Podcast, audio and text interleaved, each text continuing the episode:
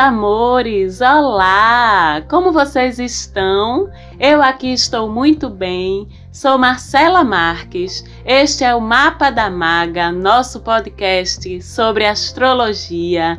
Como sempre, estamos aqui no domingo para falar sobre o céu da semana que vai do dia 31 de maio até o dia 6 de junho. E olha, já chegamos no meio do ano, estamos entrando no sexto mês do ano. Estamos entrando no sexto mês do ano com uma semana que começa num finzinho de lua cheia, num pós-eclipse, um eclipse poderoso, eclipse lunar total, com a lua no signo de Sagitário, eclipse este que precedeu mais uma superlua, uma superlua cheia, que foi um momento de cocriação, um momento de reinicialização do nosso sistema. Publiquei até lá no nosso Instagram, no arroba Mapa da Maga, uma meditação que um bocado de gente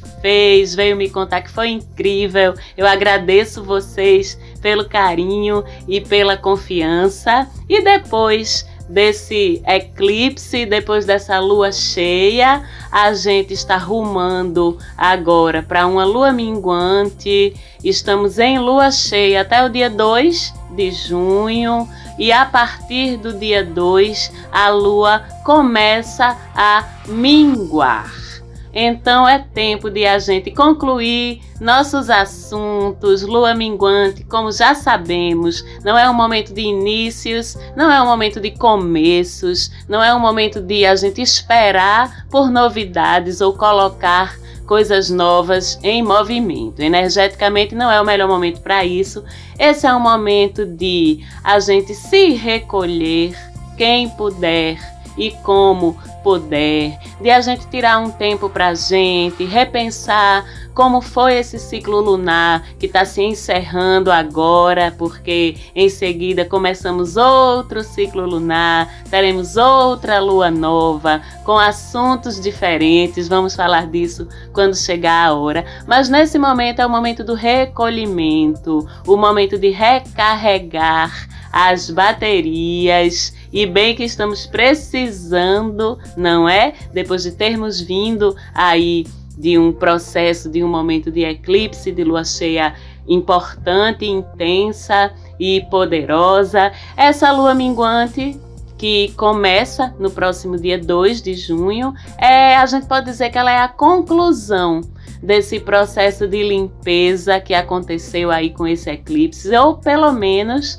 a conclusão da primeira etapa desse processo. Lembrando sempre que os eclipses, eles sempre vêm em pares, tá? Sempre que a gente tem um eclipse lunar, que é um fechamento de porta, podemos dizer assim, duas semanas depois a gente tem um eclipse solar, que é quando uma nova porta se abre. Dessa vez a porta pela qual vai passar, vamos dizer assim, ou vão passar aqueles desejos que a gente manifestou na lua cheia passada, aquelas intenções que a gente plantou, conforme até eu orientei vocês lá na meditação. Enquanto isso, a gente recarrega, enquanto esperamos esse eclipse solar que tá para vir e que a gente vai falar dele quando chegar no momento certo. Fora isso, a gente agora já está com três planetas retrógrados no céu. A essas alturas do campeonato, vocês que acompanham o mapa da maga já estão vendo estão sabendo que planeta retrógrado não é nenhum bicho de sete cabeças quando a gente está preparados, né, para lidar com os assuntos que as retrogradações trazem, quando a gente está preparado para aproveitar até o lado bom, sim, que as retrogradações sempre trazem. Então, nesse momento, a gente está com Mercúrio retrógrado, famosíssimo, já falamos disso no programa da semana passada e sempre gostamos de lembrar dos assuntos de Mercúrio e do que é que acontece com esses assuntos quando Mercúrio começa a retrogradar. Então, quem quiser escutar, procura também por esse programa específico aqui no podcast. Mas a maioria de nós já está bem familiarizado com o que é que acontece com a gente, que cuidados a gente precisa tomar quando Mercúrio começa sua retrogradação. A gente tem Saturno também retrogradando, também já falei sobre isso, falei sobre os temas que Saturno propõe quando ele começa a retrogradar, temas relacionados com as nossas tarefas, os nossos deveres, as nossas responsabilidades, com aquilo que a gente deve ou precisa levar a sério, encarar com mais seriedade na vida da gente. É o tempo também de a gente revisar nossa produtividade, nosso trabalho, nossas relações hierárquicas, ver onde é que a gente está fazendo pouco e poder estar tá fazendo fazendo um pouquinho melhor. E temos também Plutão agora retrogradando. Plutão, que vamos sempre lembrar que enquanto na astronomia ele não é mais planeta, na astrologia ele continua sendo um astro muito importante, que tem um grande efeito principalmente em nível coletivo, em nível social. Então, Plutão, quando retrograda, ele vai falar de estruturas de dominação e poder, ele vai falar de temas ocultos, temas proibidos, de tabus, de coisas que estão ocorrendo na nebulosidade e que, de alguma forma, precisam ser revistas precisam ser repensadas, tem muito a ver com momentos políticos, com momentos econômicos, com a questão da saúde, que é um tema tão importante hoje em dia para o planeta Terra. Plutão retrógrado, ele propõe um reestudo, uma revisão em nível coletivo, como eu disse, e isso vem muito através de acontecimentos no planeta Terra para que essas revisões possam ser feitas. E é claro que a gente tem visto isso acontecer na prática com a pandemia, com a CPI da Covid, por exemplo, em andamento, com as coisas que vêm surgindo ou aparecendo, esses segredos, essas coisas ocultas que a gente vem acompanhando aí, né, pela imprensa, pela mídia. Aqui no programa eu gosto sempre de fazer essas correlações entre o movimento dos astros no céu e o que ele tem provocado e tem trazido aqui no nosso planeta Terra, porque é sobre isso, é sobre os apontamentos, é sobre as indicações, é sobre os acontecimentos que os astros provocam, no sentido de fazer a Terra se mexer, no sentido de fazer a Terra evoluir, mesmo quando os momentos parecem muito desafiadores. Então vamos continuar acompanhando os desdobramentos aí a nível de coletividade com Saturno e Plutão e Mercúrio também, embora Mercúrio se faça sentir muito mais proximamente na vida da gente, no nosso dia a dia, ele também tem suas grandes repercussões, principalmente relacionadas com tecnologia, com comunicação, com transportes, mas como eu disse, quem quiser saber um pouquinho mais sobre Mercúrio, Saturno, Plutão retrógrados, pode procurar nos programas anteriores para se relembrar ou para ouvir pela primeira vez quem ainda não ouviu. A grande novidade mesmo da semana é que também no dia 2 de junho, quarta-feira dessa semana, a gente tem Vênus saindo do signo de Gêmeos, Vênus deixando Gêmeos. Então a gente já sabe, vamos lembrar do que é que Vênus trata. Vênus trata principalmente das nossas relações amorosas, das nossas relações afetivas de casal ou da nossa afetividade quando se trata do do relacionamento a dois. Enquanto Vênus estava em Gêmeos, né, a gente tinha um ciclo aí dos amores, das relações de casal sendo tratados com a racionalidade que é típica de Gêmeos, com uma certa intelectualidade no nível dos relacionamentos, um certo desapego, um certo distanciamento, oscilações nos nossos afetos, nos afetos das pessoas também com quem a gente se relaciona, aquela coisa de afasta e aproxima, some e aparece, que é tão geminiana e que alguns adoram e outros ficam perdidíssimos, sem saber como agir diante de uma energia afetiva tão desapegada. Bom, gente, agora esse momento passa Agora Vênus entra em Câncer, um signo de água. Vênus fica muito à vontade no signo de Câncer, se dá muito bem com ele. Portanto, o clima dos nossos afetos, o clima das nossas relações também muda e acompanha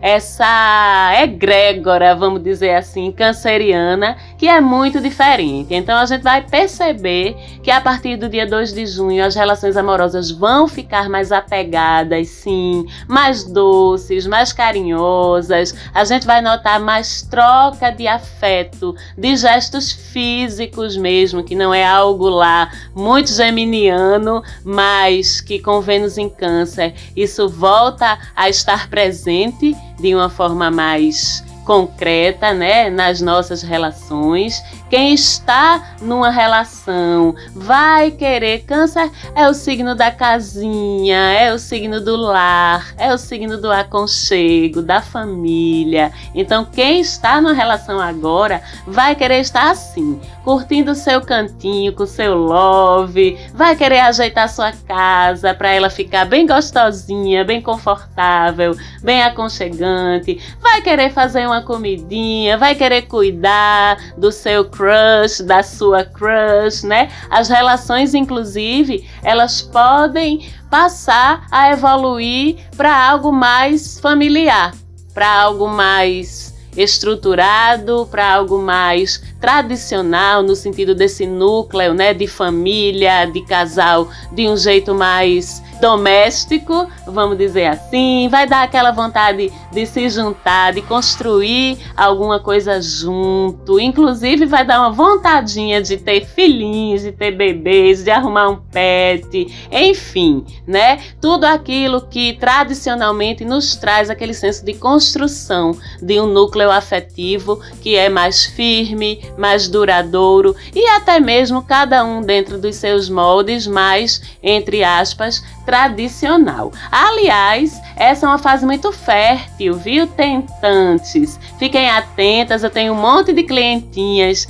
tentantes, então fiquem atentas esse mês, principalmente se no seu mapa você tem a casa 5, que é a casa das crianças, dos filhos, da fertilidade, dentro do signo de Câncer, é onde Vênus vai estar passando. Então, se você tem a cúspide, o início da casa 5 ou uma parte da casa 5 dentro do signo de Câncer, coincidindo com o signo de Câncer, as suas chances de engravidar nesse período aumentam bastante, ok? Inclusive, quem também tiver essa configuração de casa 5 em Câncer e não quiser ter filho agora, se cuide mais um pouquinho, senão pode vir surpresa por aí, viu? E principalmente se vocês estiverem ovulando ou no período fértil de vocês na próxima lua cheia, aí é o bicho. Essa próxima lua cheia vai acontecer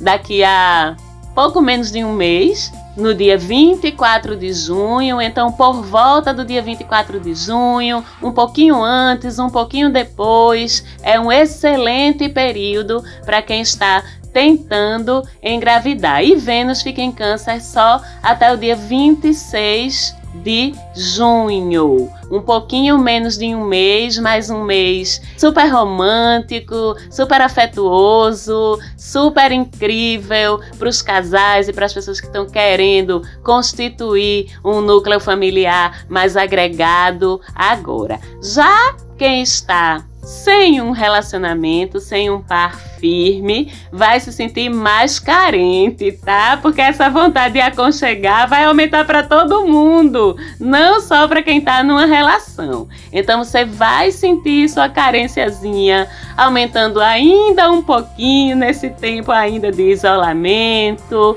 Essa vontade de aconchegar vai vir com mais força. Então, Câncer é, por natureza, um signo nostálgico, um signo que é muito apegado a memórias afetivas. Então, pode rolar também aí uma saudadezinha de alguém do seu passado que já foi embora, que já deixou a sua vida e de repente você se pega pensando mais nessa pessoa, querendo saber por onde é que ela anda, manda uma mensagem para saber como ela tá e tá tudo bem. Só que ficamos muito carentes. Ficamos com a tendência de olhar para tudo com as lentes dessa carência, né, com as lentes dessa necessidade de trocar afeto, de dar afeto e receber afeto. Então, cuidado também para nesse movimento de saudade não esquecer do lado ruim das coisas, para não romantizar também o que não prestava, o que não tinha futuro, só porque você está carente. Presta atenção nisso. Essa carência que Vênus em Câncer traz, inclusive, a gente precisa cuidar também para não cairmos na tentação do drama, estando ou não dentro de uma relação, dramatizar demais ou a sua relação ou a sua carência, precisamos cuidar para não cairmos nem praticarmos manipulações afetivas com os outros, chantagens emocionais, que isso é muito típico de Vênus em Câncer. A gente fica com um jeitinho todo especial, sabe? De usar as palavras, usar até o carinho, usar até os gestos físicos para fazer com que as pessoas, as outras pessoas, ajam do jeito que a gente quer ou o outro pode fazer isso com você. Então vamos estar atentos também a tudo isso. Nem fazer, nem deixar que ninguém faça com a gente. E como os instintos de proteção, de cuidado ficam muito despertos com essa localização de Vênus, cuidado também com confusão de papéis na relação, tá certo? O signo de Câncer é o signo do afeto maternal, é o signo do afeto cuidador, do afeto que nutre até um ponto que talvez se perca a medida do que é saudável. Então vamos lembrar que em relações saudáveis você não é mãe nem pai do outro, nem o outro ou outra não é nem sua mãe, nem seu pai. É claro que cuidar, proteger, faz parte das relações saudáveis, faz parte do afeto que é trocado entre casais, acontece numa parceria afetiva, mas até um ponto que é saudável. Vamos constelar isso aí, né, para ver se você não tá botando seu crush ou sua crush num papel que não é o dele ou o dela, num papel de mãe ou pai ou filho ou filha sua, porque a proposta são dois adultos se relacionando e trocando. E com essa Vênus em Câncer, a gente fica cuidadoso demais, maternal ou paternal demais e pode terminar ativando no outro ou encontrando pessoas que estejam com carências que a gente inconscientemente está inclinado ou inclinada, vamos dizer assim, a entregar. Então, vamos observar isso aí para estarmos nos envolvendo sim mais romanticamente, mais carinhosamente, mais afetuosamente, mas sem inversão ou confusão de papéis. São adultos numa relação e não ninguém procurando encontrar um pai, uma mãe, um filho ou uma filha nessa relação. Combinado?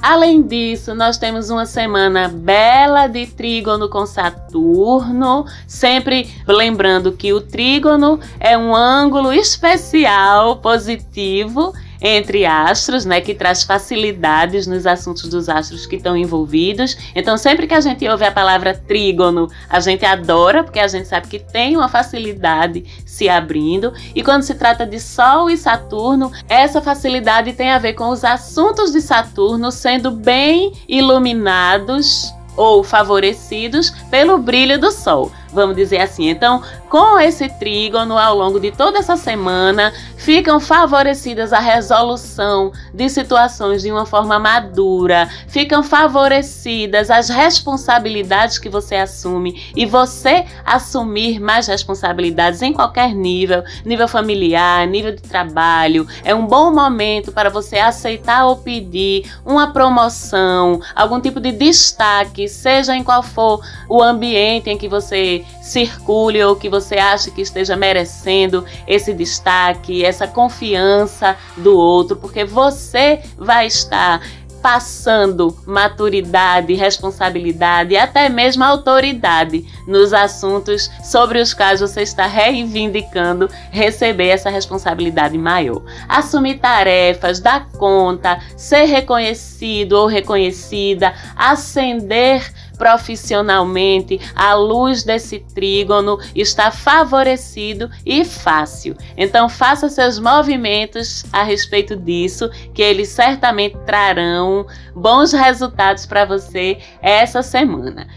Em compensação, que nunca tá tudo lindo, bom, bonito, romântico, favorecido, iluminado, a gente tem Sol e Mercúrio que estão em conjunção, os dois em Gêmeos e Mercúrio retrógrado, quero lembrar, em quadratura com Netuno. Netuno, quando é mal iluminado pelo Sol, como é o caso aqui, uma quadratura é um ângulo difícil, é um ângulo que causa tensão, que causa conflito, atrito interno interno, a gente fica com a visão das coisas meio nebulosa sabe? A gente não consegue enxergar muito bem as situações, principalmente no que acontece a nível de racionalidade. Não é aquela semana onde a gente vai conseguir olhar para uma coisa e entender aquilo através da análise racional, através do bom senso. É uma semana em que a gente não consegue expressar direito os nossos pensamentos, porque a gente tem Mercúrio retrógrado e ainda em quadratura com Netuno. Então, a gente precisa precisa estar ao mesmo tempo, e isso é irônico e interessante, que a gente precisa estar ao mesmo tempo usando e ativando o nosso bom senso e a nossa intuição, porque pela visão racional, pela explicação racional das coisas, pelo destrinchamento racional dos pensamentos, das ideias, a gente não vai conseguir. A gente fica, inclusive, mais distraído para estudar, para ler, para falar as coisas que a gente está querendo expressar. Então, essa abordagem mais racional e principalmente se a gente pensar muito sobre as coisas, pensar que eu digo é ficar matutando, né? Analisando muito e tal, não vai funcionar. Então, vamos ter bom senso sim, certo? Mas preferindo até agir mais do que falar, produzir mais do que escrever, ou do que conversar, ou do que debater, ou de dialogar, porque ninguém tá com a mente muito clara essa semana. A verdade é essa. Já a ação pela intuição, o fazer as coisas pela intuição, tá muito favorecido por Marte em trígono também com Netuno. Marte que comanda a nossa atitude, a nossa ação, a nossa garra e estratégia para ir atrás das coisas que a gente quer. Então, ele se entendendo com Netuno, é muito melhor a gente agir e ouvir a nossa intuição do que estarmos nos envolvendo com muito palavreado e muito raciocínio intelectual demais, é prolixo demais sobre as coisas, ok? Fora isso, e para a gente terminar, um alertazinho que eu não posso deixar de dar, que é a oposição que o mesmo Marte que gerencia a nossa combatividade, a nossa agressividade, faz com Plutão, aquele rei das profundezas, daquilo que é obscuro, daquilo que é tabu, eles em oposição formam uma conjuntura que é bem tensa, tá certo assim, gente, em termos de integridade mesmo física, emocional. Então, não é uma semana de a gente tá dando mole pro destino ok? É uma semana de a gente estar tá em casa, de fato, recolhido, de a gente evitar se envolver em conflito, em agressividade, em agressão, em confusão, porque são dois planetas que incendeiam muito rápido, sabe? Quando estão se estranhando, como é o caso aqui. Então a gente fica sem possibilidade de entendermos ou de prevermos os desdobramentos negativos que ações de agressividade, nossa ou até do outro, podem ter. Então, nesse caso, é melhor a gente, como eu disse, não dar sorte ao azar e procurar nos recolhermos, colocarmos a nossa vibração sempre na positividade, no otimismo, evitarmos confusão de fato. Quanto mais a gente puder estar, inclusive também porque é a lua minguante, na de boinha, carregando nossas energias, meditando, orando se você é de orar, se conectando com a positividade. Isso é muito fácil, não pensem que é difícil, não. É só você pensar positivo, vibrar no amor, vibrar na cor verde, vibrar na cor violeta, que você já automaticamente se conecta com o que há de mais iluminado disponível por aí nesse momento. Espero que vocês fiquem bem. Desejo a todos uma boa semana. Mando um beijo para todos vocês e para minha produtora do coração, Falante Áudio. Segue a gente lá no Instagram, arroba Mapa da Maga. E até semana que vem. Um beijo!